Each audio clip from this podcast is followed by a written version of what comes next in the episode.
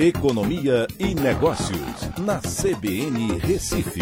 Oferecimento Cicred Recife e Seguros Unimed. Soluções em seguros e previdência complementar. Olá, amigos, tudo bem? No podcast de hoje eu vou falar sobre o Auxílio Brasil que foi anunciado e fica a pergunta: ele vai ajudar ou prejudicar os brasileiros? Bem, o governo né, está querendo impor esse valor de 400 reais para o Auxílio Brasil com um custo de mais de 30 bilhões de reais fora do teto de gastos, né, que vai ser rompido temporariamente para atender essa mudança até o final de 2022. Né, o programa vai ter início é, no mês de novembro, substituindo o Bolsa Família e o auxílio emergencial, e vem sendo defendido pela equipe política do governo federal como a principal medida para ajudar na reeleição do presidente em 2022 mas essa medida também traz consequências preocupantes.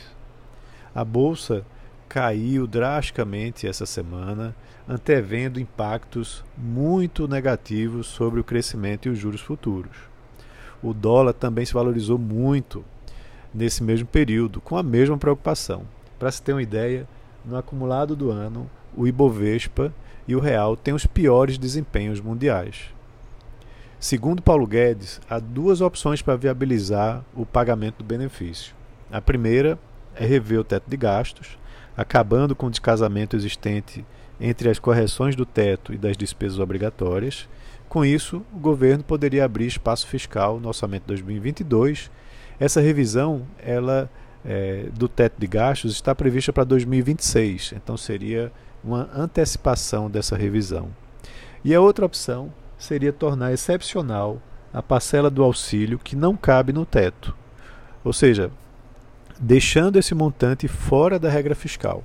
Essa licença para furar o teto seria limitada a pouco mais de 30 bilhões em 2022, segundo o ministro, né, que usou é, a expressão americana, inglesa, de é, se fazer um waiver, né, que seria uma permissão temporária.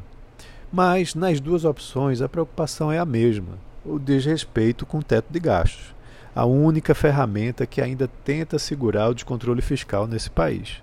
E tem mais: quem garante que o Congresso não irá aumentar esse valor para 500, 600 ou que vai colocar outras despesas juntos, né, como despesas de saúde, educação e assim vai?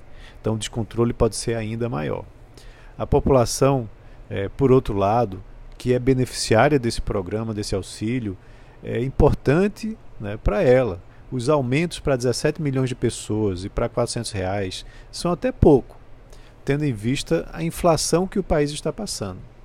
Mas outras medidas, como a reforma administrativa, o combate aos supersalários, são essas sim medidas importantes que deveriam ser aprovadas para liberar recursos. Como isso é o mais difícil e não vai acontecer, o auxílio vai tão somente retroalimentar a inflação brasileira e aumentar os juros, causando queda no ritmo de crescimento de longo prazo, falta de investimentos, que geram também desemprego e mais pobreza. Justamente o que deveria ser combatido por uma medida como essa. Então é isso. Um abraço a todos e até amanhã.